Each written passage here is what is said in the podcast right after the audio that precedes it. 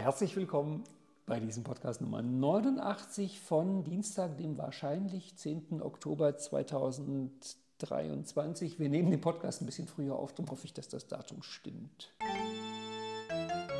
Dieser Podcast über Modeling und NLP erscheint normalerweise immer ungefähr dienstags circa. Äh, bitte abonniere den Newsletter, dann bekommst du es immer genau mitgeteilt, wann der Podcast erscheint. Aber Dienstag ist der Zieltermin und da erscheint er auf www.ralfstumpf.de slash podcast, auf Spotify, auf iTunes, später auch im Archiv der World of NLP.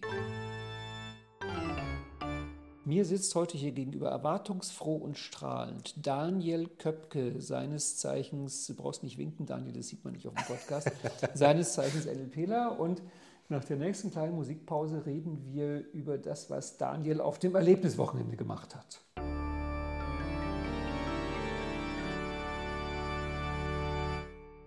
Daniel. Ja.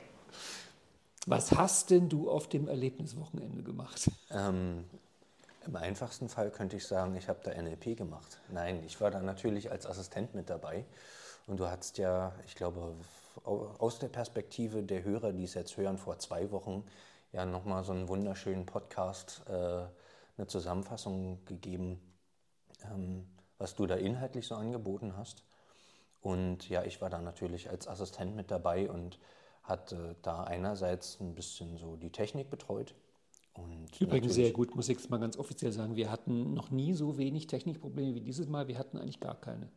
Also jedenfalls nicht von deiner Seite. Ja. Wir, hatten, wir, hatten, kein Licht auf der Bühne, ja. aber das war Problem vom Hotel. Mhm. Dass die in zwei Tagen den Lichtschalter nicht gefunden haben, ist ja auch verständlich.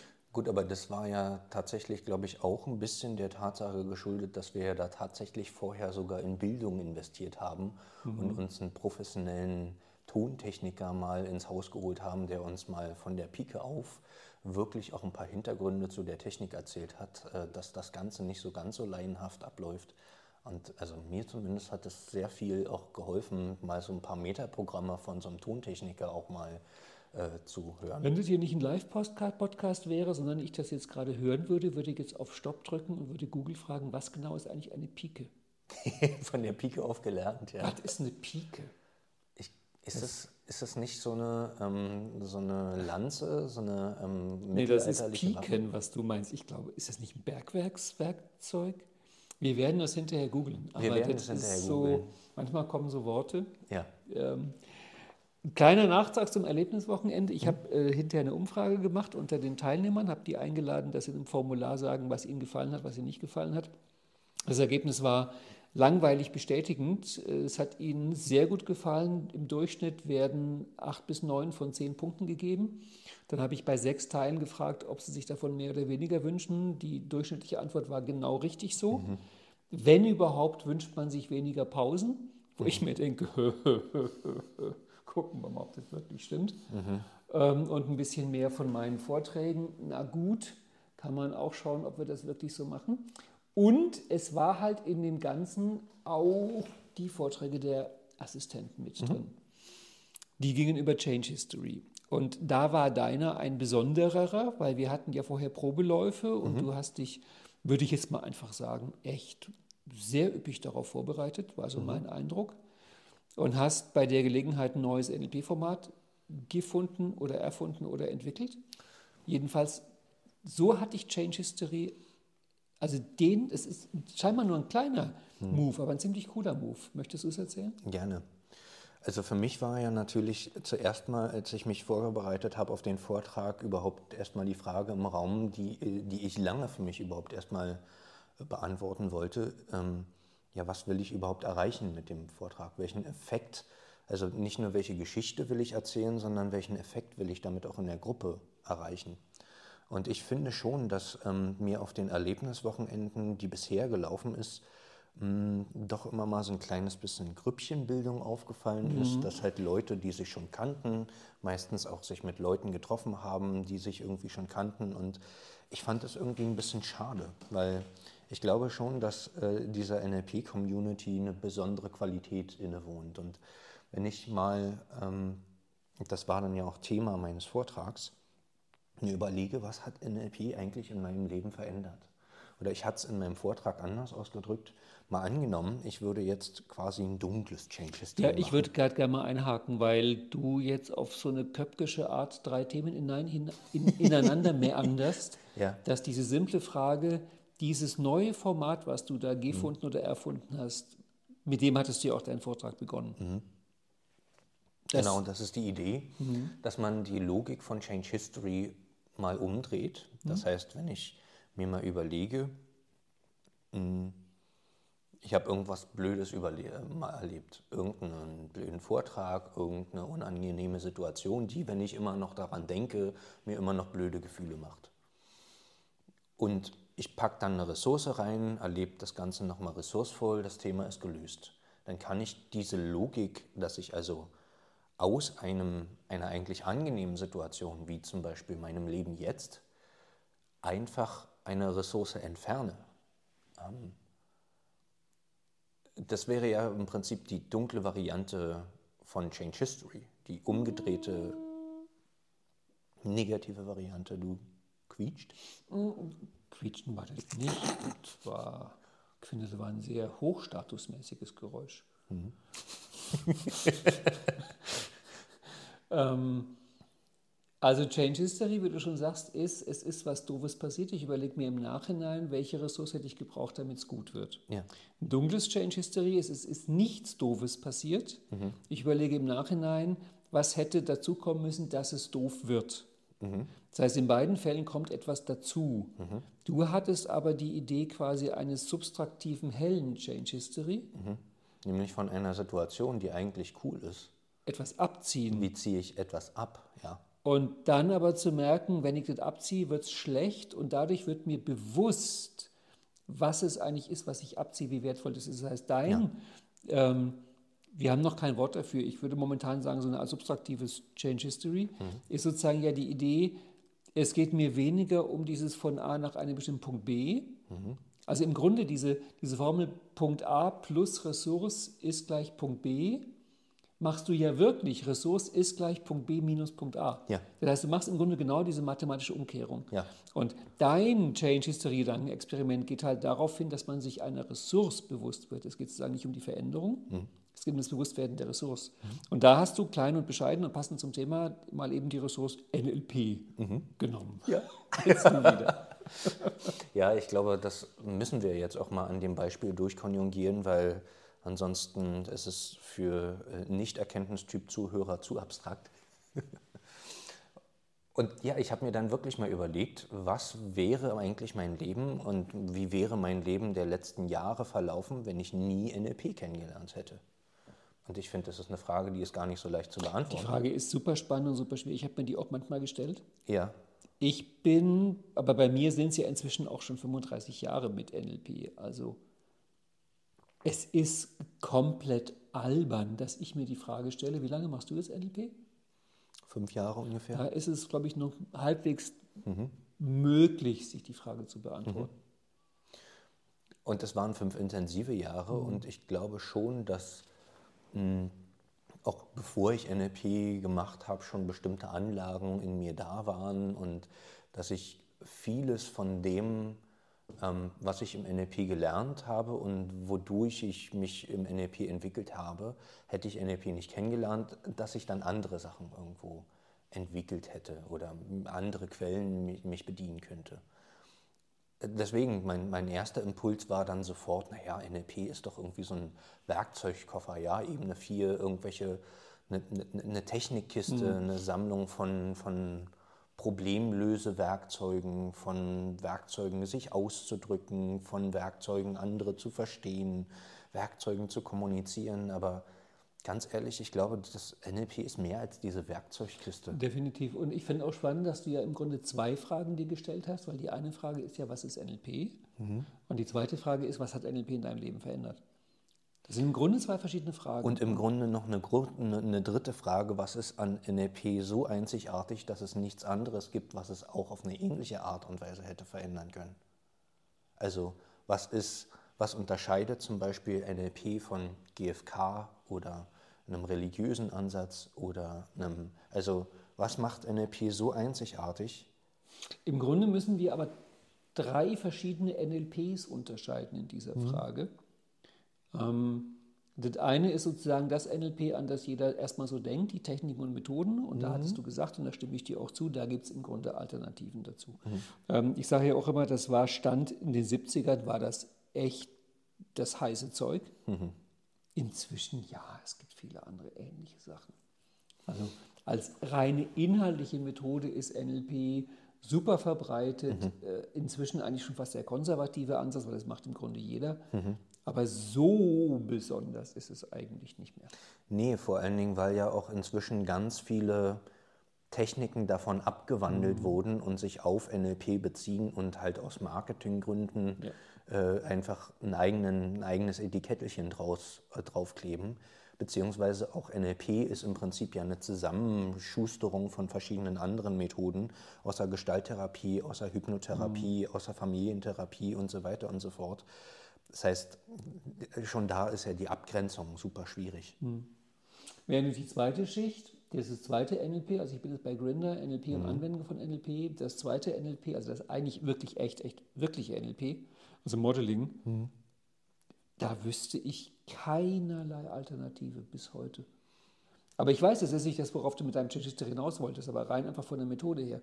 Was Bandler und Grinder mit dem Modeling-Ansatz geschafft haben, ich gucke mich ja wirklich auch fleißig um, es mhm. gibt nichts Vergleichbares. Mhm. Das stimmt.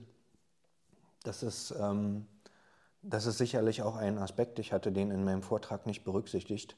Aber ich glaube schon auch, dass ähm, das eine Qualität ist, die schon sehr einzigartig ist. Diese, dieses Runterbrechen auf WAKOK, dieses Runterbrechen auf äh, Wahrnehmungsfilter, auf die, die feinen Details, also eine Sache so zu zergliedern, die ich lernen will, dass sie wirklich jeder nachmachen kann, wenn er nur genügend Zeit und genügend Übung investiert. Ich hatte ja im letzten Podcast im 88er mit Petra Diederichs gesprochen. Mhm. Und sie erklärt am, erzählt am Anfang auch ihren Werdegang. Und da haben wir auch gemerkt, sie hat also angefangen mit NLP. Mhm. Bei ihr übrigens so, dass sie ähm, erst bei Tony Robbins war, und mhm. zwar selbst in den großen Seminaren, mhm. und dann als Steigerung mhm. zu Karl Nielsen gegangen ist. Ah ja. Ah, das fand ich toll. also Karl Nielsen als Steigerung von Tony Robbins, da gehe ich sofort mit. Mhm. Und Nachdem sie NLP gelernt hat, hat sie dann erst eine Ausbildung gemacht zur Achtsamkeitstrainerin und mhm. dann hat sie dieses Essenzmodell gelernt, von dem sie dann spricht. Und sie meinte eben auch, wenn du als erste Methode NLP lernst, lernst du ab dann jede andere Methode schneller, einfacher, besser, tiefer. Ja. Und das ist dieser Modeling-Ansatz. Ja. Egal was hinterher kommt, du bist wuff, Turbo. Das, ist, das kann ich auch absolut mhm. bestätigen. Also was ich äh, in meinen sozusagen Exkursen auch mal in die grüne Welt, die ich ja neben NLP in den letzten Jahren auch immer mal gemacht habe. In Wir Richtung. müssen dazu sagen, Spiral Dynamics grüne Welt. Spiral Dynamics grüne Welt, ja. Mhm. Ähm, stimmt, das könnte man auch falsch verstehen. Mhm. Also in, in so diese yogische, tantrische Welt, wo es halt viel dann auch um Atemmeditation geht, einfach mitzubekommen, was im Endeffekt bei Leuten, bei denen es gut läuft, da an Trance-Phänomenen mit nebenbei abläuft, mhm. wie die mit Sprache arbeiten, wo da plötzlich doch irgendwie ein Self-Nurturing mit eingebaut ist, die, dass die einfach nur so aus der unbewussten Kompetenz mit, mit einbauen. Was ich auch über Hypnose gelernt habe, was ich halt auch an ähm, ähm, Atemmeditationen und sowas kennengelernt habe, richtig coole, spannende Sachen.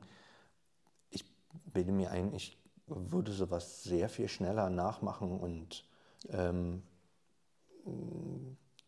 auf eine Art und Weise übernehmen können, dass es tatsächlich mhm. am Ende auch funktioniert, als jemand, der diese feinen Wahrnehmungsfilter, diese feinen mhm. Ohren, die NLP-Ohren noch nicht hat.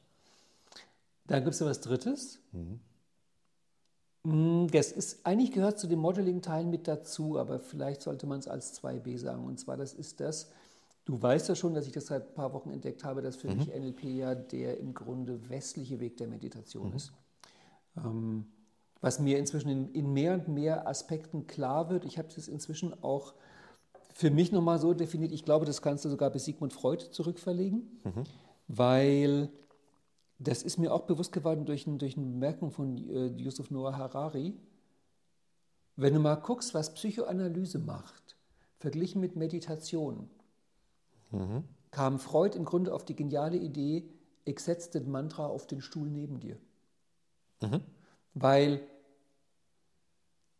der, der, der Analytiker ist sozusagen die Instanz, die deine Gedanken beobachtet. Ja. Und weil da einer daneben sitzt, der das tut, ist es viel einfacher, das zu tun. Mhm. Ich meine, das weißt du doch auch, wenn du dich alleine zu Hause hinsetzt und versuchst, deine Gedanken zu beobachten, bist du sofort irgendwo. Mhm. Sobald da einer sitzt und du weißt, da sitzt einer und der schreibt mit. Das heißt, im Grunde hat Freud, vielleicht ohne es zu wissen, mhm. die Meditation auf zwei Leute verteilt. Einer übernimmt das Zeugesein und der andere assoziiert vor sich hin. Das finde mhm. ich einen genialen Move. Und da muss ich leider Gottes auch Steve T. Chaser recht geben. NLP ist ein Abkömmling der Psychoanalyse. Mhm. Erkenntnisbereich, das ist sehr ähnliches Erforscht den Geist. Mhm. Und ich glaube, was Bandler und Grinder gemacht haben, sie haben es wieder innerhalb einer Person mhm. verortet, auch durch den Ansatz von Milton Erickson. Und für mich ist NLP das aktive Werkzeug der Selbstbeobachtung. Nicht dieses passiv Beobachtende aus dem Östlichen, mhm. sondern das aktiv Beobachtende durch Veränderung. Mhm. Und dieser Aspekt ist für mich inzwischen sehr zentral im NLP. Aber zudem hast du ja auch gesagt, und da stimme ich dir auch zu, das hättest du notfalls auch mit irgendeiner östlichen Methode wahrscheinlich erreichen können. Mhm. Wobei ich da ein bisschen widersprechen möchte, weil ich glaube, dass für uns Westler der westliche Weg leichter ist, weil er besser zu uns passt. Das war mhm. ja schon die, der Ansatz von Osho. Mhm. Ich kenne mehrere Leute, die waren bei ihm, ich war nicht bei ihm.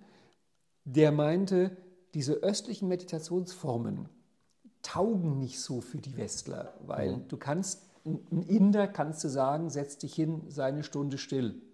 Wenn du das ein Westler sagst, dreht er durch. Mhm. Und darum hat halt Osho auch diese Meditationsformen entwickelt, die aktiv sind, wo du dich bewegst, wo du sprichst, wo mhm. du interagierst. Mhm. Also das war ja auch schon die Richtung.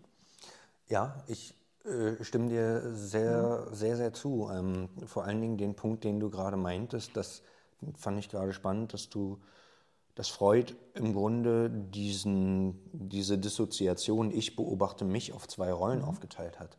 Das ist mir auch schon aufgefallen im Coaching, dass ganz viele Leute, die jetzt hier anfangen mit NLP, mh, ja auch ganz schnell das Bedürfnis haben, ähm, diese ganzen Formate mit sich selber auch im Selbstcoaching durchzuführen. Und ich meine, ich kenne es auch noch aus meiner NLP-Anfangszeit, dass ich ganz schnell ähm, zwar irgendwie dann motiviert war und heiß war und dann irgendwie einen Six-Step mit mir gemacht habe und nach zehn Minuten dachte ich mir so, ach, eigentlich habe ich das Thema doch schon gelöst, ist mhm. doch eigentlich jetzt alles gut.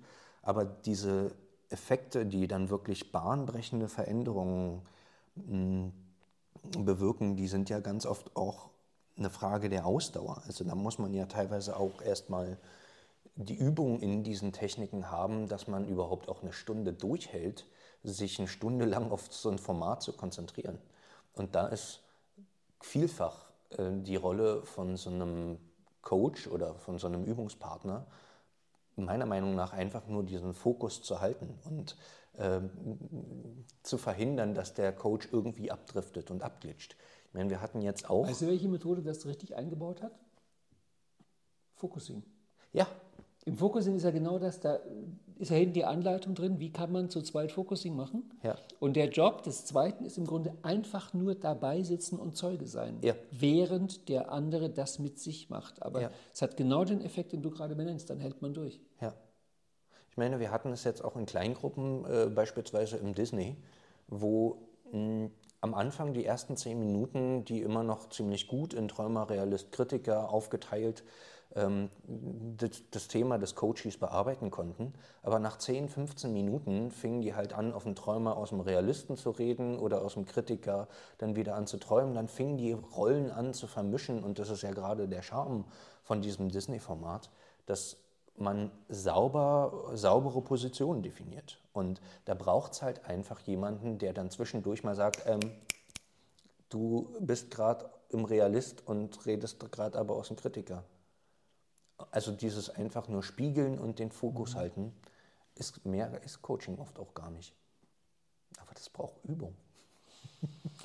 Genau, das ist der dritte Teil. Und jetzt kommt aber das, wo du die Bombe gezündet hast, mhm. dass du gesagt hast, und das alles ist es aber trotzdem nicht. Nee, Weil, Weil es war noch was ganz anderes. Jetzt kommt es nämlich. Ne? Genau. Also man stelle sich jetzt innerlich einen Trommelwirbel vor. Ist das korrekt? Ist das die Stelle mit dem Trommelwirbel? mh, der Trommelwirbel, der würde sehr lange gehen. Wir bauen noch Ich weiß nicht, wie hast du es auf der Bühne gemacht? Du hast die auch dieser, da meintest aber irgendwie, das ist es doch nicht. Du hast dann da einen Positionswechsel gemacht. Es war, war eine sehr spannende Stelle. Ich versuche das jetzt gerade ein bisschen zu verzögern, Ja. dass die Leute an den Kopfhörern hängen und sich auf den Nägel knabbern. Ja, weil ich glaube, den zweiten Punkt, den muss ich sagen, dass ich den, den, den zweiten Punkt, den ich gefunden habe, der war es dann schon fast. Nämlich, dass ich glaube, dass NLP mein, meinen Umgang mit mir, mein Selbstbild, äh, mein, meine Ebene 5 sehr verändert hat. Also beispielsweise das Thema meiner, meiner Masterarbeit war ja auch, dass ich ein Format geschrieben habe, das als Ergebnis eine Ebene 5 hatte, um für die Profis gesprochen, von ich bin mit mir im Klaren. Also ich bin fein mit mir. Ich kann mich so akzeptieren, wie ich bin und das quasi als ein, ein, ein Masterformat, was, was das als Effekt hat. Mir selber sowas zu bauen, zugeschnitten individuell auf meinen vorherigen ähm, Punkt. Ähm, und ich glaube schon, dass das ein gutes Werkzeug und ein guter Effekt und ein gutes Ding ist, was NLP für mich bewirkt hat in meinem Leben. Ich glaube aber auch sowas mh, lässt sich durchaus auf andere Wege ähm, erreichen. Weil wenn man sich mal diese, diese Idee anguckt von den logischen Ebenen, dann ist natürlich die Frage, woher kommt denn dieses Selbstbild? Und die, für mich die noch viel wichtige Frage, wer stabilisiert denn dieses Selbstbild? Weil natürlich kann ich irgendwo äh, zu einem Coach gehen oder in irgendein Power-Seminar gehen und kann da meinen Selbstwert, mein Selbstbild aufpumpen und aufballern und ähm, mich hinterher fühlen wie der Geilste. Und dann komme ich doch wieder in meinen alltäglichen Arbeitskollegenkreis, wo alle nur meckern und jammern und bö. Das heißt, für mich hat ein bestimmtes soziales Umfeld eine ganz, ganz wichtige Funktion in Bezug auf, wie ist, sind denn meine oberen logischen Ebenen stabilisiert. Also klar, ich könnte mir jetzt auch narzisstische Strategien überlegen, dass ich mich abgrenze gegen jede Art von Feedback, äh, dass ich halt mir einrede, ich sei der Geilste und äh, ich lasse da auch gar keine anderen Leute irgendwie mir äh, da Feedback geben. Aber das halte ich auch nicht für gesund, sondern eher in einem Kontext von Menschen unterwegs zu sein, die genauso verrückt sind wie ich in Bezug auf, ähm, die wollen halt spannende Sachen erleben, die haben auch ein Ziel für sich und wohin sie sich entwickeln wollen. Die haben eine gewisse Neugier, die haben eine gewisse Offenheit, auch neue Inhalte, neue Glaubenssätze, neue Themen kennenzulernen, neue Techniken, neue Arten, die Welt zu betrachten, neue Metaprogramme. Also ich glaube, und auch da hatte ich ja dann ein bisschen ausgeführt, was macht eigentlich diesen NLPler genau Ich würde jetzt mal ganz kurz einhaken, weil du hast heute eine, eine ziemlich coole Tendenz, dass du deine Pointen irgendwie in der Schublade zündest, sodass man die gar nicht so richtig hört. Also das, was du jetzt eigentlich ja damit gesagt hast, was der Knaller ist von dem Vortrag, ist die Community. Ja. Das kam jetzt nicht so richtig rüber. ja, Darum betonen wir es nochmal. Wir Das betonen heißt, es gerne Was nochmal. dir, und das fand ich mich wirklich sehr spannend, dass du gesagt hast, im Grunde ist es nichts vom NLP, Mhm. sondern es ist die Gruppe der Menschen, die NLP macht, Ja. die die entscheidende Veränderung Mhm. bewirkt. Weil diese Gruppe der Menschen, die, die man trifft, wenn man NLP macht, weil NLP einerseits einen bestimmten Menschenschlag anzieht, glaube ich, die von vornherein schon eine gewisse, gewisse Eigenschaften, gewisse Qualitäten besitzen, andererseits aber bestimmte Eigenschaften auch fördert und f- fordert und ausbildet, ist einfach der, die Wahrscheinlichkeit, einen bestimmten Menschenschlag im NLP zu finden, ist einfach deutlich größer. Also es hat natürlich heftige Konsequenzen. Ich meine, du weißt ja auch den Newsletter, den ich gerade schreibe. Mhm. Also bis unser Podcast erscheint, ist auch der letzte Teil draußen, den du schon kennst. Mhm.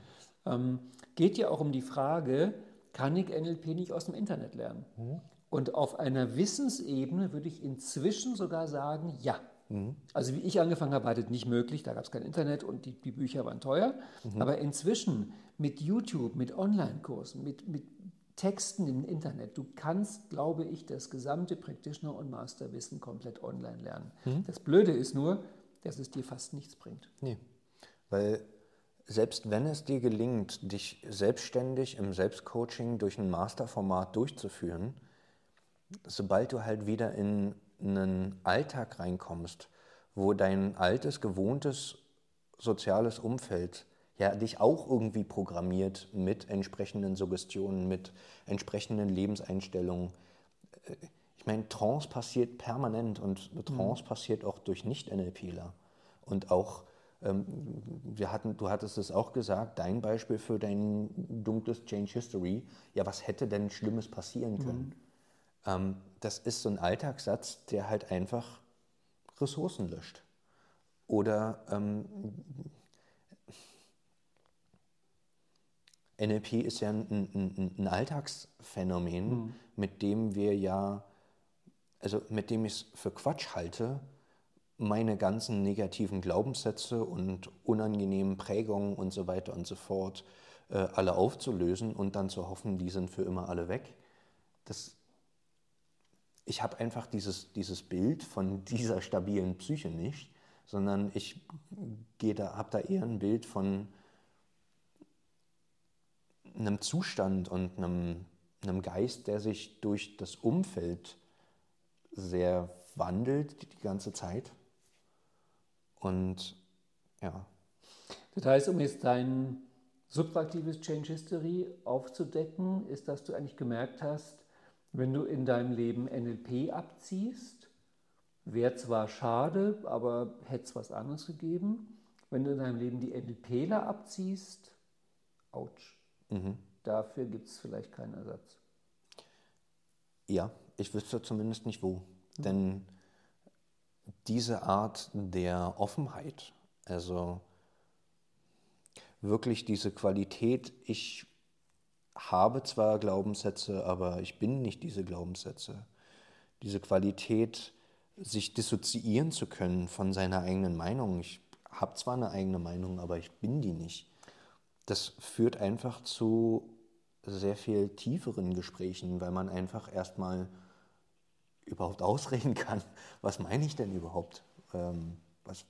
Naja, es ist im Grunde nicht so, dass jede Community hat ihre das Geräusch war nur, dass es ein Stück von unserem Audio hier runtergefallen ist, aber es nimmt weiterhin fröhlich auf. Ja, ist in mhm. Ordnung. Ach, die Technik. Ähm, ich hatte. Grrr. So, ich schneide das hinterher nicht raus. Ja, bleibt alles drin. Mhm. Mm, jede Community prägt. Ich meine, ich war ja mal Kirchenmusiker mhm. und ich würde mal sagen, katholische Kirche ist eine schräge Community. Mhm. Es ist klar, wenn man da ein paar Jahre unterwegs mhm. ist, man gewöhnt sich bestimmte Denkweisen an, Umgangsformen, was weiß ich, das ist klar. Aber die Frage ist ja, wie prägt einen die Community? Was ist die Besonderheit? Und jetzt wieder in dem schon erwähnten Podcast mit der Petra Liedrichs kam ich, ich glaube, hinterher im Nachgespräch, kamen wir nochmal auf das Corona-Thema, weil das war unterschwellig auch die ganze Zeit im Podcast-Thema. Und habe ich ihr auch gesagt, was mich mit am meisten erfüllt hat, mit wirklich mit Freude in der Corona-Zeit war, wie die Leute hier in der Jablonski-Straße miteinander umgegangen sind. Mhm. Wir hatten das gesamte Spektrum an Meinungen, ja. von krass die eine Seite bis krass die andere Seite. Mhm. Und es war mit einer einzigen Ausnahme in den ganzen Jahren, war es immer wertschätzend, immer respektvoll, ja. immer tolerant.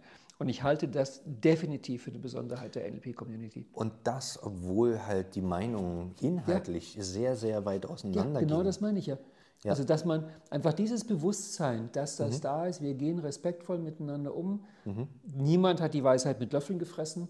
Ja. Und wir finden einen Weg, dann sitzt halt der eine am offenen Fenster und mhm. der andere sitzt halt an der Stelle und man weiß, wie man aus dem Weg gehen soll, weil es dem lieber ist. Mhm. Man weiß, wem das wichtig ist, trotzdem Nähe zu haben. Das war so cool mhm. in diesem ganzen Drama mhm. zu merken, so kann man miteinander umgehen. Mhm. Und da, glaube ich, gab es kaum andere Communities, ja. wo das so war. Weil ich habe auch in andere Communities reingeschnuppert. Mhm.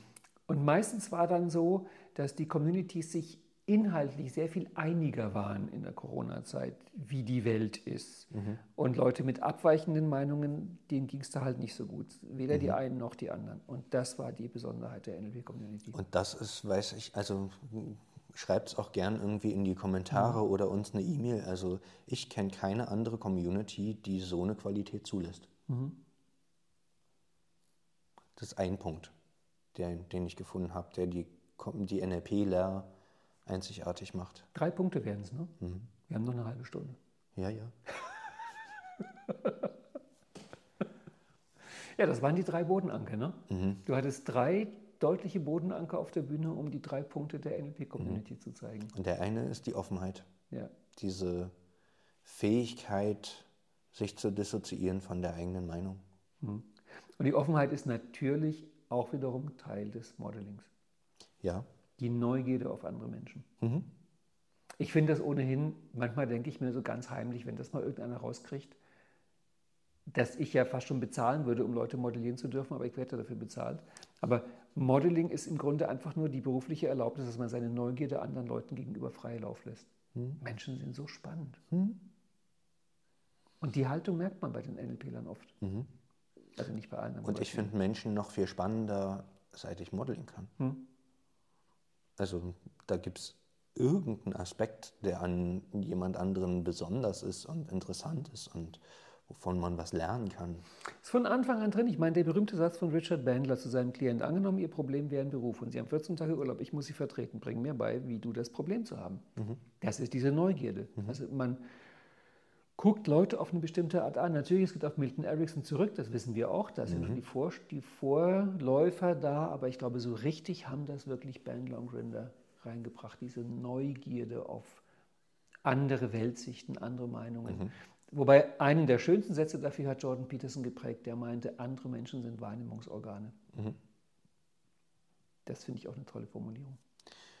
Und da fällt mir auch ein, ein Einwand ein. Also beispielsweise, ich würde auch sagen, dass es durchaus auch andere Menschen gibt, auch nicht NLPler gibt, die so eine Einstellung vertreten. Also Jordan Peterson macht ja auch zumindest ähm, nennt er es nicht so, hm. macht kein NLP und auch Gunter Schmidt distanziert sich ja ähm, inhaltlich sogar. Äh, Jetzt müssen wir aber NLP. auch sagen, wie Gunter Schmidt sich vom NLP distanziert, weil ja. ich finde, ich genieße es jedes Mal wieder, wenn er dann, ich meine, man muss da so sagen, Gunter Schmidt war echt gut befreundet mit Bernd Isert. Er mhm. ist super befreundet mit Robert Dills. Also Gunter Schmidt ist eigentlich Teil der NLP-Szene. Mhm. Und ich war mal dabei, wie er meinte, ach, die NLPler, die machen doch auch zu 80, 90 Prozent das Gleiche, was wir machen. Mhm. Wo ich mir dachte, jetzt habe ich dich. Das ja. heißt, du machst zu 80, 90 Prozent das Gleiche, was die NLPler machen, weil Schnittmenge ist Schnittmenge, gilt in beide Richtungen. Ja, ja, ja. Na, da geht beides auf Milton Erickson zurück. Ja, na klar. Und ähm, trotzdem, ich war ja letztes Jahr auch bei Gunter mhm. Schmidt. Oder letztes Jahr, mhm. war das vorletztes? Nee, letztes Jahr war das, glaube ich. Ähm, da war ich ja mit Nicole da. Mhm. Und das ich war ein bisschen ernüchtert von dieser Community, weil ganz viele waren halt so sehr in ihrem diagnostischen, ich mhm. mache das irgendwie intuitiv und ähm, was mich da manchmal auch wahnsinnig macht, so diese, diese Inkongruenz, so dass man so tut, als würde man diese Offenheit haben. So nach dem Motto, ja, wir wollen alle nicht werten, aber die Leute, die werten, die sind böse. Das ist mir leider in vielen Communities aufgefallen. Mein größter Schock war die GFK-Community, mhm. äh, NVC, wo du denkst, eigentlich da gehst du zu Marshall Rosenberg in ein Seminar. Ich war zweimal dort, 14 mhm. Tage, und triffst die offensten und gewaltfreisten Menschen der Welt, Pfeifendeckel. Mhm. Meine Güte, war es da schwierig bis unmöglich, mit den Leuten Gespräche zu führen. Mhm. Ich habe mich sehr gewundert und es gab einen Moment, wo Marshall Rosenberg unter Tränen meinte, dass er mit 80 Prozent der Leute, die in seinem Namen GFK machen, nicht übereinstimmt. Mhm. Das heißt, diese Szene war im Grunde voller Streit. Weil man ehrlichkeitshalber auch dazu sagen muss, dass es im DVNLP so viel besser auch nicht ist. Ja, das stimmt. Also wir müssen da schon ehrlich sagen, wenn wir beide jetzt hier über NLP reden, meinen wir schon sehr stark das Jablonski-NLP. Mhm. Es gibt verschiedene NLPs und es gibt durchaus auch dogmatisches NLP. Absolut, ja. Also richtig und falsches NLP. Aber zu denen habe ich ja nicht so viel Kontakt und die meinte ich jetzt auch nicht. Ja. Ich beruhige mich immer damit, dass ich die Art, wie ich NLP sehe, wirklich auf Bandler und Rindel zurückführen mhm. kann, also ich genügend Belegstellen bei denen finde. Mhm. Es gab jetzt auch diesen Film, oder gibt diesen Film auf YouTube, Altered States, mhm. über Richard Bandler und ich finde, da merkst du auch bei ihm selber diese Neugierde, diese Offenheit, dieses, dieses offen für Freaks auch sein. Das ist wirklich von Anfang an drin und die Neugierde, wie, wie er und John Grinder auf, auf mhm. Menschen zugegangen sind, mhm. sich selbst gegenübergetreten sind, dem Leben gegenübergetreten sind. Also es, es ist das Original NLP. Und ich glaube, wenn man mal ganz ehrlich ist, einer, der diese Offenheit hat, bringt es in der Szene auch nicht so weit, weit zu was. Also ich glaube, alle, die, die wirklich mh, hm, wirklich Größen werden, auch im mhm. Bereich NLP, im Bereich persönliche Entwicklung, ohne diese Einstellung wirklich auch kongruent zu leben und anderen Menschen offen und wertschätzend und neugierig und spielerisch zu begegnen. Ich glaube, jemand, der diese Einstellung nicht hat, der kommt nicht weit. Ja, das ist wie du es siehst. Ich sehe es anders, aber die Klammer können wir wieder zumachen. Gut. Was war der zweite Bodenanker? Der zweite Bodenanker, der zweite Punkt hm, ist ähnlich, aber ein bisschen anders, weil wenn man sich quasi die Informationen anschaut, die NLPler teilen, ist ja sozusagen, betrifft ja diese Offenheit hm, quasi die Aufnahme von Informationen. Und der zweite Punkt betraf, so war meine Darstellung, meine Submodalitätenrepräsentation davon, gewissermaßen die Verarbeitung der Informationen. Mhm. Also ich glaube, dass NLPler eine sehr viel größere Affinität zu lernen haben. Also Dinge verarbeiten, nochmal anders zu verstehen, auch Dinge über sich selber zu lernen und nochmal neu zu entdecken, nochmal eine neue Seite von sich kennenzulernen, eine neue Facette irgendwie an sich zu entdecken, die sie noch nicht kannten. Im Grunde ist das ja der Punkt 2 von vorhin, hm. dieser meditative, selbsterforschende, neugierige Modeling-Ansatz. Mhm. Nur ergänzt jetzt, und das macht einen großen Unterschied, dass du sagst, ja, das ist nett, wenn man das mit sich alleine macht, aber wie ist es in einer Community von Leuten zu sein, die das alle so machen? Mhm. Dann gibt es natürlich so einen Synergieeffekt. Mhm. Und vor allen Dingen im Kontrast zu Leuten außerhalb der Community, die ich halt äh, ganz oft kennengelernt habe, die bei dem Gedanken, ja, da gehe ich jetzt irgendwie an einem Wochenende noch in meiner Freizeit zu so einem Seminar und zahle da so sogar noch Geld dafür, dass ich, dass ich da irgendwie was lerne. Äh, und am Ende gibt es dann vielleicht noch irgendwie einen Test, eine Klausur oder was auch immer da in deren ähm, Bild irgendwie ver verinnerlicht. Für die ist es oftmals überhaupt nicht nachvollziehbar, dass das Lernen auch was ist, was Spaß macht. Ich habe mal einmal einen, Vortrag von Thies Stahl erlebt, da war mhm. er richtig gut drauf und das hat mich bis heute geprägt. Da meinte er, was er macht, wenn er ein Problem hat. Mhm.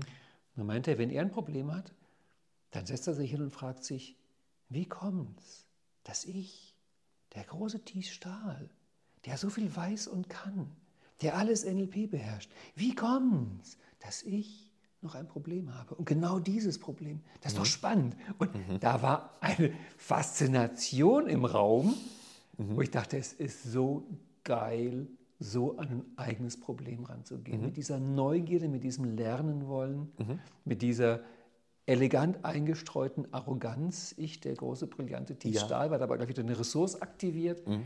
Ich fand das so zum Dahinschmelzen, es ist genau das. Mhm. Du kannst immer und überall lernen. Mhm. Und das Lernen irgendwie auch als einen positiven, als einen Appetenzwert zu ja, haben. Ja, das ist für mich eigentlich, ich weiß, es, ich weiß, es gibt Menschen, für die ist es ein Aversionswert. Ja, es ist für, für, für uns NLPler ist es so normal und so selbstverständlich. Und deswegen finde ich es auch nochmal wichtig, das nochmal zu betonen. Ich weiß, in der Wirtschaft, viele Menschen sehen lebenslanges Lernen eher als Fluch als als Segen. Mhm, mh. So, ja, ich muss ja leider. Mhm. Mhm. muss ich schon wieder was Neues lernen? Mhm. Nee, das ist, da steige ich aus. Ja, ich auch.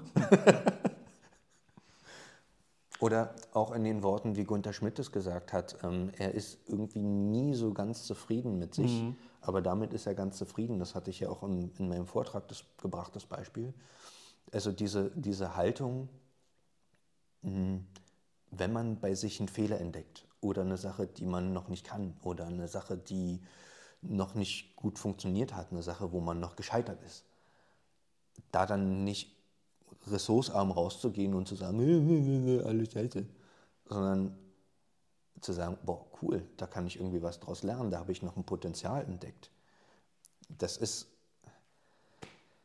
ich sehe es deinem Blick an, das ist für dich so, äh, ja, erzähl mir mal bitte was Neues, aber empfinde das tatsächlich als einen bahnbrechenden Unterschied von Leuten aus der NLP-Community.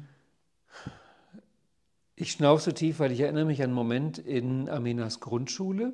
Hm. Das war eine von Eltern gegründete Schule, aber weit vor unserer Zeit. Also es gibt schon seit Jahrzehnten die Schule. Aber das ist also alles super privat und intim, als es eine kleine Schule war. Und die dortigen Lehrer, die sich Teamer nannten, mhm. bekamen sehr regelmäßig Fortbildungen, mhm. weil das war quasi der Geist der Schule. Und dann haben wir mal irgendwann am Freitag das Kind abgeholt und dann saßen die Lehrer da rum irgendwie wie die armen Sünder auf der Bank. Mhm. Dann meinte ich, was guckt denn ihr so? Und dann die, ach, wir haben doch das Wochenende Weiterbildung, wir müssen das ganze Wochenende jetzt lernen. Mhm. Da habe ich denen gesagt, sag mal, das ist nicht euer Ernst. Ihr seid Lehrer und beschwert euch darüber, dass ihr lernen müsst. Mhm. Dann haben die gesagt, ja, ist anstrengend. Also wo, das war die Stelle, wo ich quasi am allermeisten an meine Verständnisgrenzen gekommen bin, mhm. dass ich sage, ich verstehe, dass jemand nicht lernen will. Mhm. Aber ein Lehrer, mhm. der nicht lernen will, mhm. das ist ja wie ein veganer Metzger. Mhm. Also ja. Es ist auch so absurd. Also ich werde auch von ganz vielen ähm, Leuten, die kein NLP machen, gefragt so, ja, du machst jetzt so lange NLP, wann bist du denn fertig? Mhm. ich finde die Frage so absurd. Weil ich glaube, fertig bin ich irgendwann, wenn ich in eine Kiste springe. Und das ist eine Einstellung, die oh, du kennst leider diese wunderbare Geschichte von George Leonard. Sein Buch endet mit der Geschichte, wo der Begründer des Judo auf dem Totenbett liegt. Ich habe dessen Namen vergessen. Jedenfalls die Geschichte geht so, dass der Begründer des Judo liegt auf dem Totenbett mhm. und merkt, also es geht jetzt zu Ende. Und sozusagen mit seinen letzten Atemzügen bittet er seine Schüler, sie möchten ihm jetzt bitte den weißen Gürtel umlegen, denn da, wo er jetzt hingeht, wird er wieder Anfänger sein. Oh, schön. Das ja. finde ich so eine berührende Geschichte. Mhm. Mhm. Das ist halt dieser äh, im asiatischen Beginners Mind, mhm. dass du die, die, Haltung immer drin hast. Mhm. Hält übrigens auch jung. Mhm. Also Neurogenese. Es ist ja auch so, dass, das finde ich auch spannend, ähm, da hat sich die Birkenmüller sehr mit beschäftigt, warum für ältere Leute subjektiv das Leben so schnell wird plötzlich irgendwann. Also dass sie sagen, Kinder, wie die Zeit vergeht. Und das liegt daran, dass unser Gehirn quasi als Zeitmaßstab hat Neuigkeiten pro Minute. Mhm. Und für Kinder ist im Grunde alles neu. Egal was, ist immer zum ersten Mal neu, neu, neu, neu. Und je älter die Leute werden, umso mehr kenne ich schon, kenne ich schon, kenne ich schon. Und wenn ich auf mein Leben blicke, mir fällt immer wieder auf, weil ich auch Tagebuch schreibe, ich finde, die Zeit läuft immer langsamer. Mhm. Also ich gucke zum Teil zwei Wochen zurück und denke mir, das ist erst zwei Wochen her, das, mhm. das ist ein Jahr her. Also da fällt mir auf, dass mein Filter Neuigkeiten pro Minute sich wirklich steigert. Mhm. Also ich finde immer mehr Neues in derselben Zeiteinheit. Mhm. Das könnte auch so ein NLP-Film sein. Mir geht es ähnlich. Ja. Also wirklich, das ist, glaube ich, ein großer Unterschied. Ja. Diese Haltung zum Lernen als zweiten Punkt. Ja, wobei ich glaube, da müssen wir ehrlich sagen, da gibt es schon auch andere Leute, andere Szenen, die sowas ähnlich haben. Also ich, mhm. ja, ich liebe ja einen Text von Karl Popper, den mhm. ich jetzt auch hier wieder im Modeling Master durchgesprochen habe mit den Leuten aus der Kategorie, wenn NLPler Bücher lesen. Und ich finde, dieser Satz, der trifft es besser als jeden anderen Satz, den ich kenne. Diese Haltung von Karl Popper, ich kenne nicht die Wahrheit, du kennst nicht die Wahrheit, aber gemeinsam mhm. können wir ihr ein Stück näher kommen. Mhm. Ich bin mir sicher, obwohl der Mann vor NLP war, das ist genau die Haltung. Und auch hier würde ich den gleichen Effekt wieder beschreiben, mhm. den wir bei der Offenheit schon hatten. Weil auch bei der Offenheit meinte ich ja, es gibt einzelne Menschen, die diese ja. Einstellung auch teilen. Gunter Schmidt oder Jordan Peterson hatten wir da als Beispiel genannt. Aber hat Karl Popper eine, eine, Community um sich versammelt, die alle diese Einstellung geteilt haben? Ich glaube ja. Meinst du? Ich weiß es nicht. Ich habe ihn nie kennengelernt. Gut, wir können uns natürlich auch immer nur auf die Dinge beziehen. Die also wir ich kennen. glaube, wenn ich auch Jordan Peterson zuhöre, es muss mal eine Zeit gegeben haben, früher, als Jordan mhm. Peterson jung war, wo du so eine ähnliche Stimmung an manchen Universitäten hattest. Ich glaube, das war mal wirklich der universitäre Geist. Mhm. Heute ist das überhaupt nicht mehr. Ich glaube, inzwischen sind Universitäten sehr dogmatische Orte geworden. Aber ich glaube, es gab mal eine Zeit, wo das wirklich Plätze waren, wo Leute neugierig die Wahrheit gesucht haben, mhm. mit einem Unterschied natürlich zum NLP. Sie suchten die Wahrheit außen. Mhm. Also kann sein, dass in der psychologischen Abteilung die die Wahrheit auch innen gesucht haben, aber ich glaube, die Neugierde bezog sich eher auf die Außenwelt. Mhm während halt NLPler den subjektiven Blick haben. Ja. Und natürlich definitiv die Leute, die ich kenne, die in Pune waren bei Osho, hm. die beschreiben Ähnliches. Mit dem Unterschied, dass die dort, und ich glaube, das ist der Punkt, den du auch beim NLP zugeben musst, dass es das nicht gibt, die in Pune hatten halt auch noch eine gemeinsame Ebene 7, wobei ich mich jetzt nicht festlegen will, ob das eher besser oder eher schlechter ist, wenn man die hat. Mhm. Also manchmal glaube ich, ist es gut, dass wir die nicht haben im NLP. Mhm. Aber das hatten die halt bei Osho. Mhm. Mhm. Naja, ich kann ja den dritten Punkt mal auch Ich wollte gerade nennen. sagen, ja, mit Blick auf die Uhr, weil ähm, wir liegen perfekt in der Zeit. Genau. Weil der dritte, wenn sozusagen der erste Punkt die mhm. Informationsaufnahme, der zweite Punkt die Verarbeitung äh, betrifft, dann ist für mich selbstverständlich, dass der dritte Punkt dann den Output von Informationen mhm. betrifft. Mhm. Und ja, diejenigen, die mich auch verfolgt haben und meine Webinare. Die dich verfolgt haben. Ja, mich und meine Inhalte. Genau. Ähm, die haben ja vielleicht auch mitgekriegt, dass ich in meiner Positionierung so ein bisschen eine Änderung mhm. mitgemacht habe. Und dass gerade irgendwie so dieses Thema Outputten, dieses Thema Sichtbarkeit, äh, dieses Thema, ich kann mich und meine oberen logischen Ebenen darstellen, was ist, was mich jetzt irgendwie seit einigen Wochen und Monaten doch ziemlich gepackt hat. Ähm, und ich da das Gefühl habe, da eine, eine, Goldgrube, eine Goldader gefunden haben auf die Frage, die mich eigentlich seit Monaten, Jahren schon umtreibt, nämlich die Frage, wie funktioniert eigentlich gute Beziehung? Mhm. Das ist nämlich, glaube glaub ich, genau das, wo NLPler, glaube ich, eine sehr viel bessere Grundvoraussetzung haben in Bezug auf, wenn ich was habe, was mir wichtig ist. Ein Wert, ein Ziel, eine Angst, dann ist es schön, wenn ich das irgendwie ausdrücken kann und auch den Mut habe, das auszudrücken zu können. Aber von wem war dieses Zitat? Äh, Kommunikation ist überwiegend Missverstehen und wir bemerken es nicht. Watzlawick. Watzlawick, genau, danke. Ähm, das ist genau das. Also du brauchst im Prinzip eine ganze Menge an Kompetenzen, die du alle im NLP lernst, dass du dein Gegenüber überhaupt erstmal wahrnimmst. Nimmt der denn überhaupt, also hat der überhaupt verstanden, was ich sagen wollte, was mir wichtig war? Habe ich denn auch Paraphrasemöglichkeiten, mehrere Arten und Weisen, auszudrücken, was mir wichtig ist. Ja, da kommen auch die ganzen nonverbalen Kommunikationsmittel damit dazu. Es macht ja einen, sehr großen Unterschied auch, wie betone ich analog meine Botschaft, wie, äh, auf welche nonverbale Art sende ich die, welche Gesten setze ich dabei ein. Also die Fähigkeit, eine Sache, die mir wichtig, wirklich wichtig ist, die mich äh, von Herzen berührt, die mir wirklich die mich als Mensch irgendwie auch ausmacht und womit ich auch gesehen werden möchte. Ich glaube, da haben NLPler einfach eine ganz andere Flexibilität zu sagen, was los ist, wo mhm. der Schuh drückt. Mhm. Und ich glaube, und, und damit schließe ich wieder den Bogen zurück in das Thema gute Beziehung. Ich meine, es ist ja auch ein Ansatz zum Beispiel hier von Michael Lukas Möller, den du ja auch als mhm. ein, ein, ein Paartherapeuten häufiger mal zitierst dass schlechte Beziehungen unter anderem bedeutet, den anderen zu verwechseln mit dem Bild, was ich von ihm habe. Er nennt es ja auch das ähm, nicht kategorisieren, das ähm, jetzt komme ich auf den Begriff von ihm. Ich weiß auch nicht, was du, welchen Begriff du jetzt suchst. Ich komme gleich noch drauf. Dreifaches Gold, dreifaches Gift, da ist eigentlich nicht. Nee, ich meine, dass in, in seinem Hörbuch Die Wahrheit beginnt zu zweit. So habe ich nicht gehört. Okay.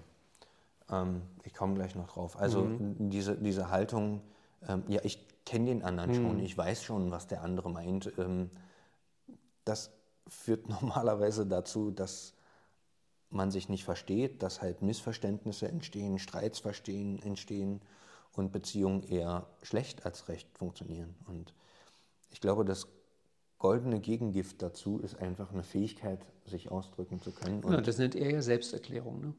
das nennt er Selbsterklärung. Das ist aber auch drin in dem Thema Verhaltenswünsche. Also das, was mich tatsächlich ausmacht, zu übersetzen in eine Botschaft, die der andere tatsächlich auch umsetzen kann. Selbstoffenbarung, Verhaltenswünsche und das dritte, Positives Feedback. ja, na klar, also auch Lob drückt ja auf eine gewisse Art und Weise aus, was mir wichtig ist und was meine Werte sind. Und das sind, das, das, das finde ich, ist so ein schönes, so eine, so eine schöne komprimierte Botschaft. Dieses, ja, sag doch halt, was dir wichtig ist. Sag doch halt. Es sind natürlich Dinge, weil gerade weil du Michael Lukas Möller jetzt bringst, die man anderswo auch liest, wo aber oft die Zusatzinformation fehlt, ja, wie geht's denn? Genau das. Weil ich meine, auch wenn Michael Lukas Möller sagt, erklär dich doch selbst, Ja. Ja, wenn du nicht weißt, wie, wie sollst du dich dann erklären? Und da ist halt das Gute am NLP, wieder Modeling, Kunst des Wie, dass man halt auch das Wie dazu bekommt, wie man sich erklärt, wie man sich erstmal wahrnimmt. Auch Jordan Peterson hat ja eine Videoreihe gemacht über glückliche Beziehungen, über glückliche Ehe, wo er ganz viel, glaube ich, einfach von sich und Tammy redet. Also ich schätze mal, die meisten Beispiele sind von den beiden. Und wo er auch sagt, dass sie sich einmal die Woche nehmen sie sich Zeit, um übereinander zu reden. Aber nun, mein Gott, Jordan Peterson ist Jordan Peterson. Ich meine, dass der Mann reflektiert ist, davon kannst du ausgehen. Aber einfach irgendwelchen Leuten zu sagen, nehmt euch einmal die Woche Zeit und sagt euch gegenseitig, wie es euch geht, äh, danke fürs Gespräch. dass er nicht nur reflektiert ist, sondern sich auch ausdrücken kann. Ja. Und dass er auch mitkriegt, wenn er missverstanden Ja. wird. Das ist ja das, das, das nächste Ding. Also, und Wir haben sogar da auch wieder, es gibt immer wieder einzelne Leute, die das auch drauf haben, Ja. aber die NLP-Community ist halt einfach der Ort mit einer deutlich größeren Eintrittswahrscheinlichkeit. Ne? ja, das ist ähm, vielleicht so eine Art Meme, was sich um dieses NLP, also um die NLP-Community drumherum bildet, was das einfach, ein, wie gesagt, einerseits anzieht und andererseits auch fördert. Diese, Jetzt mal so als intime Frage, du musst sie nicht beantworten, wenn du sagst, du machst sie nicht, wenn die ganze Welt zuhört. Und wir müssen auch keine Namen nennen, aber du hast ja auch Kontakt in eine andere NLP-Community noch, nicht die Jablonski-Straße. Sind da diese Qualitäten auch alle so da? in Ansätzen schon auch. Also sie sind anders ausgeprägt. äh, Weil ich meine, den Kollegen schätze ich auch sehr, absolut. Und es war doch eine wirklich krass andere Community. Aber dann könnte man wirklich sagen, es ist NLP, was diese Communities prägt. Wie würdest du die Unterschiede und Gemeinsamkeiten benennen? Ich glaube, der, der, der Effekt ist da ein bisschen anderer. Der Effekt ist, glaube ich, da ein bisschen mehr auf das, auf das Erleben, auf dieses irgendwie mal, mal, man geht mal zu einem coolen Event und es ist nicht so dieser, dieser Bildungsanspruch so, es kommt ein bisschen drauf an. Es gibt Aber zwei, ist es, auch eine, ist es auch eine Community, die einen auf so eine Art verändert? Und ich Nee. glaube, es ist auch eine starke Community. Es ist auch eine starke Community, aber es, ein, es ist eine, die eben schon durch die Gestaltung der Häufigkeit der Events einfach nicht die Regelmäßigkeit bietet, wie wir es hier in der Jablonski-Straße haben. Also ich glaube, inhaltlich ist es auch gut und ich gehe da ja auch immer noch regelmäßig hin. Unter anderem, weil ich auch die Community und die Leute da sehr schätze und da auch ähm, Menschen kennengelernt habe, die ich inzwischen als, als tiefe Freunde ähm, äh, nennen darf. Aber da fehlt so ein kleines bisschen die Regelmäßigkeit. Das, ist, sind, das sind ein, zwei Events im Jahr, die da halt stattfinden, die für diesen Effekt alleine meiner Meinung nach nicht reichen. Und es gibt halt noch andere Leute, die sich, äh, die, die darüber hinaus sich noch ähm, informieren links und rechts und dann hier nochmal eine Übungsgruppe mitmachen und da nochmal äh, woanders reinschnuppern. Ich glaube, die, die gehören auch mit zu dem Schlag, die dann hier auch mit reinpassen würden. Wir kommen ja jetzt dann zu dem Teil, was es ist wirklich ein glatter Zufall, aber es passt perfekt. Momentan das Thema meiner Newsletter-Reihe ist. Mhm. Am Ende geht es darum, sich bewusst Aufmerksamkeit zu schenken. Mhm.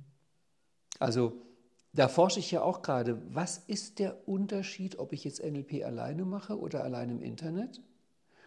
Weil die Frage kommt im Augenblick so oft, kann ich nicht angesichts dieser enormen Fülle von Material im Internet nicht eigentlich komplett selbst NLP mhm. lernen? Mhm. Und die, die korrekte Antwort zu geben ist schwierig, weil, wie gesagt, inhaltlich ist alles drin. Und es ist so schwer zu beschreiben, darum bin ich froh, dass wir eine Stunde darüber geredet haben, was ist denn dieser Effekt, den die anderen Menschen haben? Mhm. Und es ist diese bewusste Aufmerksamkeit, die man sich mhm. schenkt. Mhm. Ähm, auch da kann ich mich wieder auf John Grinder beziehen, der mal irgendwann am Anfang meinte, dass der NLPler im Grunde ein hochentwickeltes Biofeedback-Gerät ist. Ja. Das heißt, wir reagieren aufeinander. Ja. Und mit Sinnesschärfe und Bewusstsein und allem drum und dran, dieses Aufeinander reagieren macht was. Ich habe das in der Corona-Zeit sehr gemerkt, ich nenne jetzt hier keine Namen, aber es gab Leute, die, als wir nur Online-Wochenenden hatten, hatten wir ein, zweimal Leute in der Gruppe, wo ich dachte, meine Güte, bist du anstrengend. Und ich habe mich auch gewundert, die haben sich nicht verändert, wie sich Leute sonst immer verändern. Und dann hatten wir wieder Präsenzseminare. Die Leute kommen ein, zweimal und verwandeln sich wie durch Zauberhand. Plötzlich in angenehme Zeitgenossen. Mhm. Und da dachte ich oft, ich bin ja Fan von Cesar Milan, dem Hundeflüsterer, der geht ja dann zu den Leuten und versucht den Hund irgendwie auf die Reihe zu kriegen. Mhm. Und bei den Hunden, wo es er nicht schafft, den nimmt er mit und packt ihn in seinen Rudel. Weil dann sagt er, den heilt das Rudel. Mhm. Und das ist mir hier immer wieder aufgefallen. Mhm. Da, wo Coaching nicht weiterkommt, das macht dann die Gruppe. Mhm. Einfach durch Verstärken, also durch Reagieren und nicht reagieren. Weil bestimmte Dinge sind hier, dass keiner groß drauf achtet und andere Sachen werden in Anführungszeichen belohnt. Ich hatte in meinem ersten Practitioner, den ich gegeben habe, ich glaube, das ist typisch dafür, habe ich eine Stelle gehabt, da waren wir, kleine Gruppe, acht Leute in einem kleinen Raum zusammengesessen, ich neben der Flipchart, mache da meinen NLP-Kurs.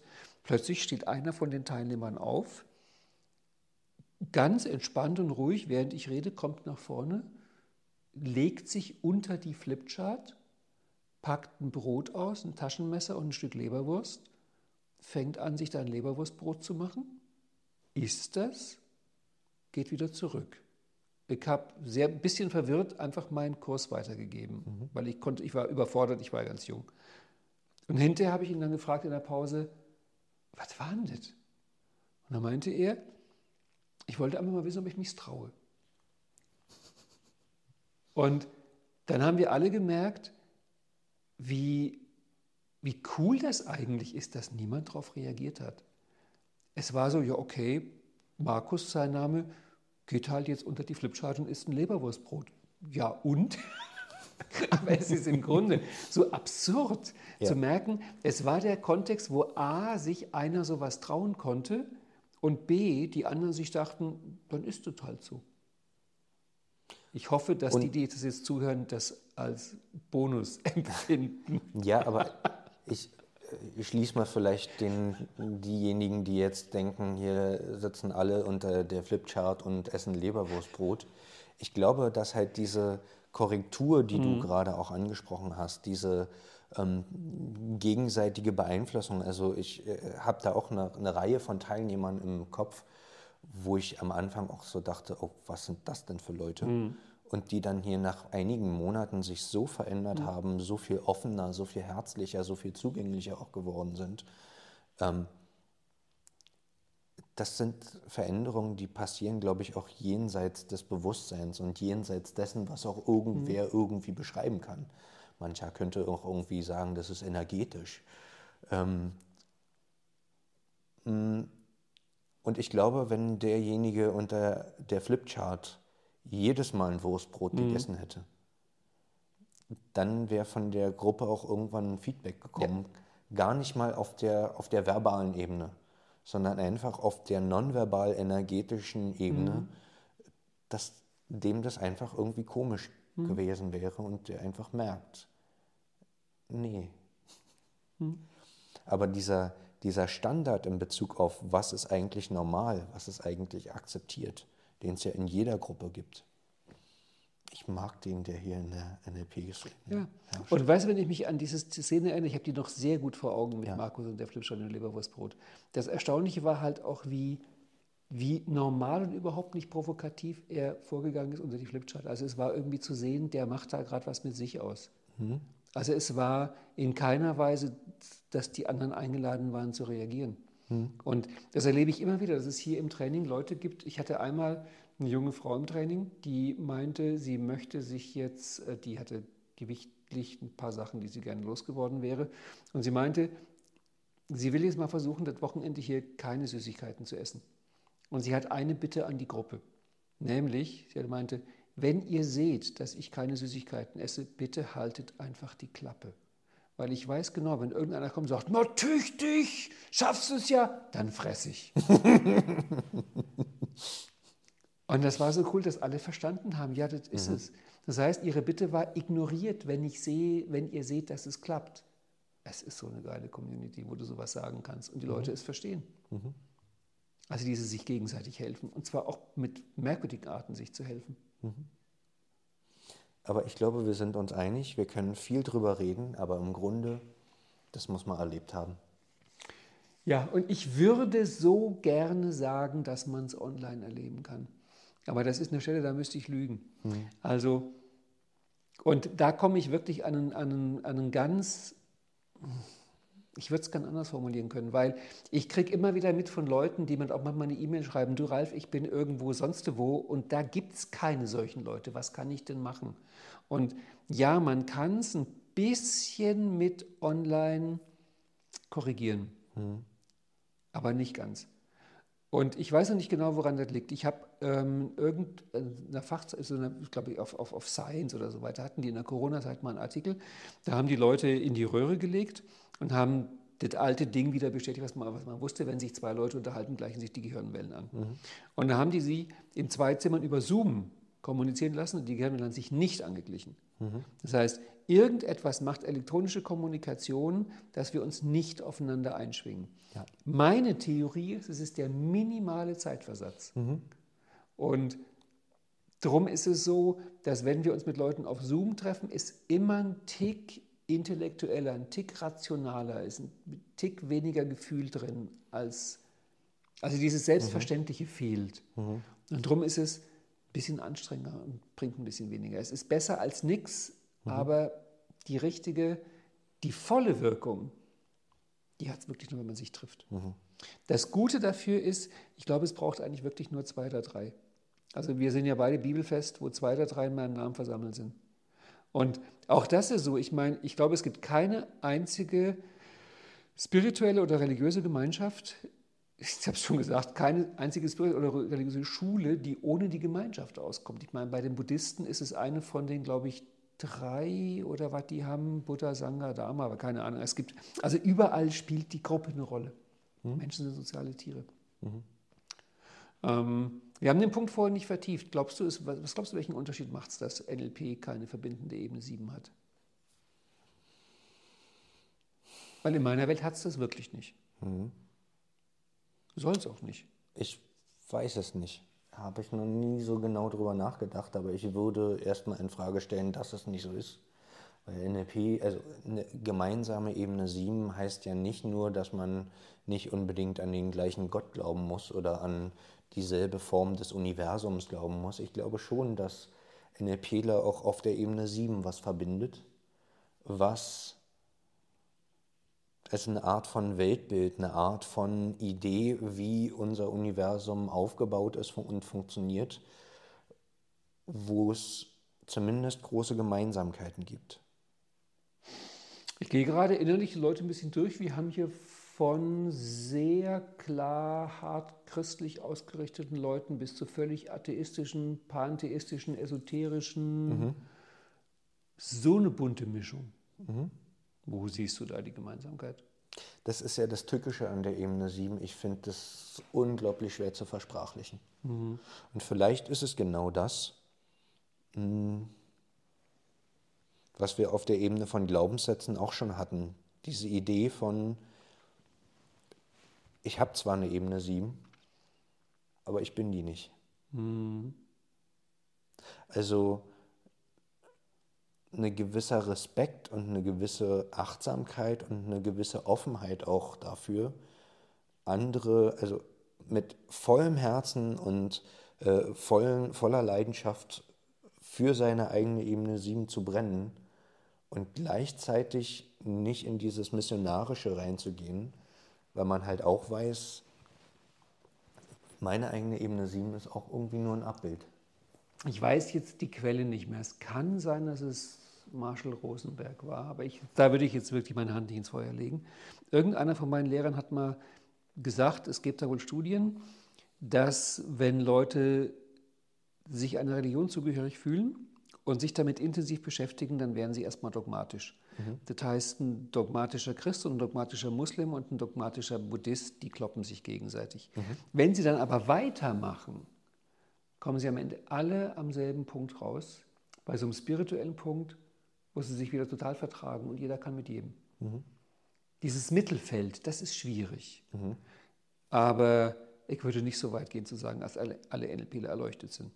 Nein, Aber es stimmt schon, am, am, Ende kommt wieder ein gemeinsamer Punkt. Mhm. Und das ist, da passt ja auch diese, dieses Zitat von Werner von Heisenberg. Der erste Schluck aus dem Becher der Wissenschaft, was man ja auch als eine Art Religion sehen kann, der erste Schluck macht atheistisch, mhm. aber auf dem Boden findet man Gott. das ist ein herrliches, kannte ich nicht. Kannte ich nicht. Mhm. Das ist ein herrliches Zitat. Mhm. Okay. Ah, ich überlege gerade, also wenn wir die Leute hier durchgehen, unsere Teilnehmer, weil ich habe es ja aufgezählt, an was für unterschiedliche Sachen die auf Ebene 7 glauben. Aber mhm. ich glaube, eine Sache haben wir nicht im Angebot, mhm. nämlich jemand mit einer leeren Ebene 7. Mhm. Das könnte ein Unterschied sein. Mhm. Weil es laufen ja inzwischen leider sehr viele Leute rum, die auf Ebene 7 gar nichts mehr haben. Mhm. Was schlimm ist, weil die, sobald die in Lebenskatastrophen kommen, sehr in Schleudergang wechseln. Und ich glaube, irgendwas haben sie alle. Mhm woran sie sich festhalten können. Und auch das war ja eine, eine, Idee, die ich in meinem Vortrag noch mit eingebracht hatte. Ich glaube nicht, dass jeder NLPler alle diese Kriterien, die wir gerade genannt haben, zur Gänze in Perfektion zu jeder Zeit ähm, anstreben und auch leben. Also klar gibt es halt auch NLPler, die sich mal streiten, weil sie mit ihren Meinungen irgendwie mal aneinander rasseln. Klar gibt es halt auch mal einen NLPler, der mal keinen Bock hat mehr zu lernen. Mhm. Klar gibt es halt auch einen NLPler, der ähm, einen Satz fallen lässt von, ich habe es dir doch schon tausendmal gesagt und das sag's jetzt zum tausendersten Mal. Ähm, und es wird mit Sicherheit auch NLPler geben, die mh, vielleicht nicht auf die Art und Weise mit Spiritualität umgehen. Aber ich habe das Gefühl, dass hier in dieser Community, in dieser Gemeinschaft eine Art gemeinsamer Fokus, eine Art gemeinsames mhm. Zielbild, eine Art gemeinsame Entwicklungslinie, dass es zumindest eine gewisse Bereitschaft oder ein gewisses Interesse, ein gewisses mh, hm, Ideal gibt, sich dahin zu entwickeln. Also dass es attraktiv scheint, in, die, in diese Richtung zu entwickeln. Ich kann immer so, so Richtung Schlusssatz gehen, mhm. nochmal einen Gedanken bringen, der mir in den letzten Wochen sich so formuliert hat. Ich habe ihn auch am Erlebniswochenende in der Einleitung gebracht, mhm. nämlich die Idee vom Dorffest. Mhm. Ich meinte ja, das ist jetzt hier unser Dorffest. Mhm. Und dahinter steht ein Gedanke, den habe ich in einem Hörbuch gefunden, wo mir jetzt der Name nicht mehr einfach mit dem Hörbuch, nämlich ja, es ist eine Zeit, wo es darum geht, Communities zu gründen jetzt aber viel kleinere Communities, als wir erst dachten. Also Facebook mit Millionen und Milliarden von Leuten ist nett, aber es ist doch eine Community. Ich meine, meine 4000 engsten Facebook-Freunde. Mhm. Das heißt, die Idee könnte eher in die Richtung gehen, 50 Leute, 100 Leute. Und da wird immer wieder die Zahl gebracht, angeblich aus der Forschung, dass wir vom Gehirn her für Gemeinschaften mit 150 Leuten eingerichtet sind. Das heißt, mehr als 150 Leute können wir eigentlich nicht verarbeiten. Mhm. Und das ist ein Dorf, das ist ein kleines Dorf, das ist wirklich ein ganz kleines Dorf. Mhm. Aber sowas sich zu überlegen, dass man einen Bekanntenkreis hat von vielleicht 150 Leuten und die Frau von dem Buch, dessen Name mir gerade nicht einfällt, die sagt, wenn du dann weiter runtergehst, Du hast 150 Bekannte, vielleicht 50 engere, am Ende bleiben noch zwei, drei Freunde. Wenn du wirklich mit den Leuten Zeit verbringen willst, wenn du dich wirklich austauschen willst, vergiss das mit 20 engen Freunden. Das wird nichts. Und ich glaube inzwischen, dass die Jablonski-Straße zu so einer Art Dorf in der NLP-Welt wird. Und da glaube ich dann wiederum auch, dass wenn man ab und zu mal so ein Dorffest feiert, wie zum Beispiel das Erlebniswochenende, man dann zwischendurch schon auch online den Kontakt halten kann. Das konnte man früher auch ja mit Brieffreundschaften und am Telefon und so weiter in der Art. Mhm.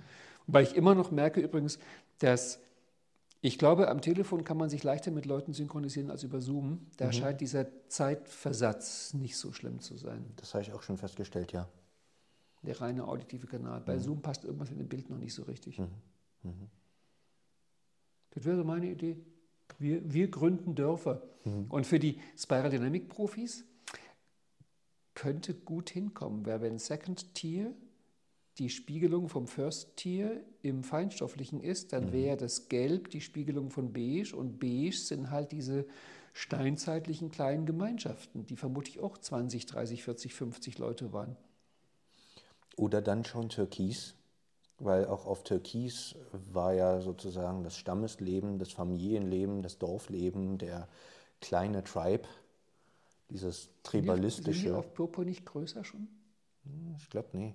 Ah, wenn du mit der Karte spielst, muss ich leider auch noch eine Karte auf den Tisch legen, weil immer wenn über Türkis spekuliert wird, möchte ich dann doch anmerken, dass nach Original Claire Graves entwickelt man eine Ebene dann, wenn man die Probleme der vorhergehenden Ebene nicht mehr mit den Mitteln der Ebene lösen kann. Mhm. Das heißt, solange wir keine klar gelben Probleme haben, die wir nicht mehr gelb lösen können, ist keine Chance, Türkis zu entwickeln. Mhm. Und ich habe im Augenblick noch nicht mal den Ansatz eines Schimmers, einer Ahnung, einer Idee, was ein gelbes Problem sein könnte. Und vielleicht hat diese Definition nur bis gelb gestimmt, weil Cleo Graves darüber auch nicht denken konnte. Jetzt fällt mir wieder ein, warum ich mich so gerne mit dir unterhalte.